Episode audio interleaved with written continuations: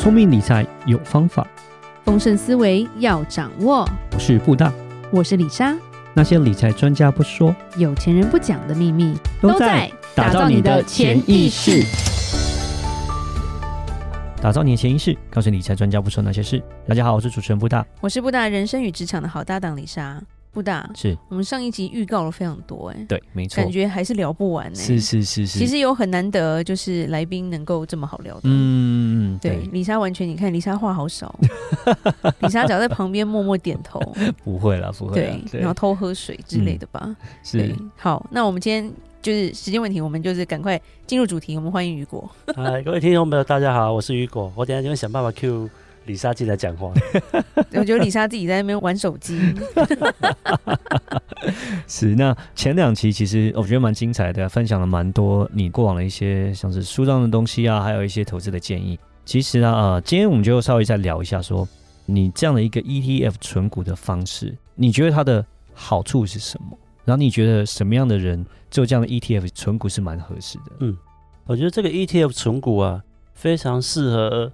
你对于这些金融讯息、财经消息不想要了解的人，你也没有时间想要去看的人。okay, OK，我以前以为觉得投资股市想要赚钱，你花时间来研究这些东西不是很理所当然的吗？对，我觉得你跟布大一样。嗯，你要是怎么收获，要先怎么摘嘛。对，对，太天真了。但后来发觉这根本就不是这么一回事啊。嗯。后来可以接受这一套，就是我宁愿把时间拿来加强自己的本业，OK，或是你想要多赚点钱去做业外也可以，是。找一些斜杠收入，对，花时间跟你的家人出去玩，对，我说难听一点，我拿来睡觉都好，我花了两个小时看财报，不会帮我多赚一毛钱进来，没有保证的，但是我睡觉我的精神会比较好。好，那我觉得这个投资方式很适合你，只是要把你的资产不要贬值，那运气好的话。它可以让你的钱变得更多，嗯、可以好好的顺利准备你的退休金，但你却不用花多少时间在这个上面。嗯，我之前有跟朋友分享过，就是我觉得我以前的投资啊，我都把投资快要变成正职了。对，我花了好多时间做这件事情，可是这个正职不会付给我薪水，我要自己先投钱进去，还可能赔钱。那我与其把这个时间花在其他更有价值的事情上面。我用这个算是 CP 值很高的投资方法，嗯，一样可以让我赚钱，虽然赚的比较少，我觉得这是它的局限性，赚的没有大家期待的那么多，对。可是要准备退休金，绰绰有余了，还是很够了。那你说它不适合什么样的人？你短期之内想要致富的人啊，OK，你想要快速看到资金成长，你没有办法等的。像我们这种讲纯股嘛，尤其指数化投资，你想要很确保你的投资可以获得好的正向的回报，有赚钱的。你的起跳目标至少要用十年去看，嗯，是。对，有的人就问我说：“老师，十年太久了，十个月都不想等，好不好？” 哦，那你比较狠一点，还问我一两年而已，一两年哦。我说那就看你运气啊，你有可能零零五零买下去，这一两年大盘都是涨的啊，涨了二三十趴，很有可能啊。嗯。可是你知道金融海啸前就是零零五零，它就是涨很高，然后瞬间。对，下来就是五十趴回去了。对，你怎么知道你买的是哪一年？嗯，对啊，所以我觉得，但是你时间拉长，你看金融还是要下去，还不是过几年就上来了？嗯，虽然未必未来都会这样了，但是很高的几率，股市就是这样子在变动的。嗯，对啊，所以我觉得适合投资的人，就是你不想花时间在上面，你有更重要的事情要做的人。嗯，好，那我们再问一下啊、哦，用这样 ETF 的存股啊，有没有什么样的因素会导致你的这样的一个投资规律会变化，或者说有没有什么比较困难的地方？这样举个例子来说。去年因为股票大跌嘛，对不对？然后台积电就会开始，可不可以买啊？四百块可不可以买啊？有没有五百块可不可以买啊？然后一堆的新闻，你的心会不会有一点痒痒，说要去买？然后很多人就开始晒对账单，你看我三百多块买到了，哇！这种股市大神就是在开始讲，有没有？像什么？我记得哪一个实况组就是这样子嘛，三百多块就买到了嘛，哇！他说我比巴菲特还准，对不对？我比巴菲特还要厉害，这样子，巴菲特五百多块买，我三百多块买到之类的。就是什么样的因素会让你不再这么样的用这样的 ETF 存股方式？我刚刚讲到那个台积电的例子啊，再往前一点的话是长隆海运的一些航海王、啊、航海王啊，这些钢 钢铁人啊，对对对对对。那其实说真的，我用指数化投资的时间比较早一点。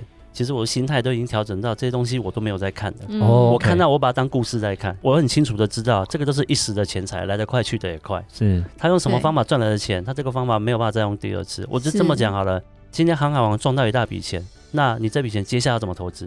你有没有办法再找到下一个航海王，同样的方式用这样的方式赚钱？应该很难吧？这就是一个机运财。嗯，然后那我要的方式是我可以长期几十年都可以用的方法。我觉得投资人应该要先学这一种。嗯，那如果你有别的机运财，真的是讲难听一点，有人报给你一个内线消息，某一档会大涨，对你真的有钱拿一点钱去小买，真的让你赚到翻一倍，那也不错啊。那你确实有赚到。哎哎，好敏感的，好敏感，不多说，不多说。对，如果有这种机会的话，你可以接触，我当然也不反对。每个人的机运不同，但是至少至少最保本的就是，你可以用这个 ETF 存股，所谓的指数化投资的方式，把你的资产好好的累积。你不用去追求这一些，像我自己买的 ETF，其实我自己都不知道他们现在股价是多少。嗯，我就是定期定额再扣啊，你连看也不用看。对，那这个投资哦，前几集有提到说，其实还是要卖的。什么时候要卖？做资产再平衡的时候要卖。是，这边要解释一下，什么叫资产再平衡？我今天做资产分配啊，就是希望我的钱不要全部放在同一个地方。举例来说，你今天买了一间房子，你所有资产就在个房子上面，贷款就只付给他，你也没有多余的钱可以存了。结果这个房子不小心火灾或地震的全没了，嗯，这就是资产没有分配集中在一间房子的风险。那我今天投资股市也一样，我的钱全部放在股市的话，我就要跟它波动。那我是不是有另外一个地方是可以另外放我的资产，不会被股市所影响的？举例来说，最简单就是定存，不管景气怎么样，我定存本金都不会动到。那再来，大家比较容易接触到的其实就是债券。债券，因为我要讲的其实还有很多啦，房地产也是啦，那些金银珠宝都是啦。股市怎么跌，你的珠宝三克拉就是这么值钱，它也不会贬值。好，所以你可以做资产配置。对于我们一般人来说，股票跟债券是最容易接触的，所以你可以把部分的钱放股票，部分的钱放债券。至于哪边的钱要比较多、比较少，就取决于你要用钱的时间跟你可以承受的风险有多少。以我自己来说，我比较积极一点，因为我要存的是二十年后的退休金，所以我的股票都是一直维持在八成，债券维持在两成。假设我是设定每一年固定的一月的第一周要做资产再平衡，我就看一下每一年交易日的第一个礼拜，哎，我的去年的股票涨了十趴哦，涨到资产变成八成五了，那相对的我的债券剩一成五嘛，这个落差我就需要把它平衡回来。为什么要平衡回来呢？因为我所承受的风险本来就是八比二，可是我现在变成八点五比一点五的时候，我的风险承受度变高了，这不是我原本所设计的，所以我就要卖掉一点股票，然后来买债券。你用一些比较粗浅的话来讲，就很像是股票去年有赚钱的，你就获利了结，拿回来一点，然后拿去存在债券里面，或是存在定存里面。哪一年如果今天是股票下跌，然后是债券或定存的资产比例变高了，那你就刚好可以逢低加码，拿一点现金去买股票。是。这样长期执行下来，有可能会比你完全只买零零五零，只抱着股票的绩效还要来得好。了解。那像其实去年啊，其实二零二二年算是个熊年嘛，对对对，蛮惨的哦。台股是从万八跌到万二嘛，对，嗯，然后而且是股债双跌，对对，那。你用这样的所谓的 ETF 存股的方式，就是去年的心路历程怎么样？然后你有没有在这一块再帮我们分享一下？因为基本上你是一个属于被动的方式。那去年是全部都跌，那你买就全部都跌嘛？对对对，对嗯、去年真的是全部都跌。嗯，我的心路历程是，哎呀，跌不够多啊，我我还有没有更好的机会可以加码？是是，呃，我分享一下为什么会这样讲。很多人讲说那个股债配置啊，可以降低波动，嗯、股票跌，债券涨。股票涨，债券跌，觉得这样子是对你的资产会比较稳定。但我想要提醒一下，就是股票跟债券它并没有一样绝对性的联动性。对，是很多时候其实是股票涨的时候，债券也在涨，因为钱会决定哪边比较好赚钱，它比较值得，它钱就会往哪边去。那今天通常股债会有一个负相关，通常常常发生在于说，金融市场预期股市已经要大跌了，所以资金赶快避险，先暂时躲到债券去，因为它不能留现金，对，它只能躲去暂时先躲债券。那等到这个风头过了之后，他在债券的钱又马上又流回股市了。那你卖债券买股票，当然就是一个涨跌的这个负相关的情况。是。可是如果平常正常情况下，追求高风险的买股票，想追求比较保守一点的买债券，这两边其实同时都是会成长的，常常两个一起涨。那去年是因为升息的关系，导致两个一起跌，这个也不是常见的情况下。好，那像我自己的配置啊，就是股票归股票嘛。我债券买的是中期债，因为债券还有分短、中、长期。是我买的中期债跌的比较少，短期债就跌的更少了。对。那如果你买的是长期债的话，它的跌幅可能跟股票一样多。我记得像 TLT 二十年期以上的长期债跌了快五成。嗯。哦，从二零二零年下来到现在跌了快五成。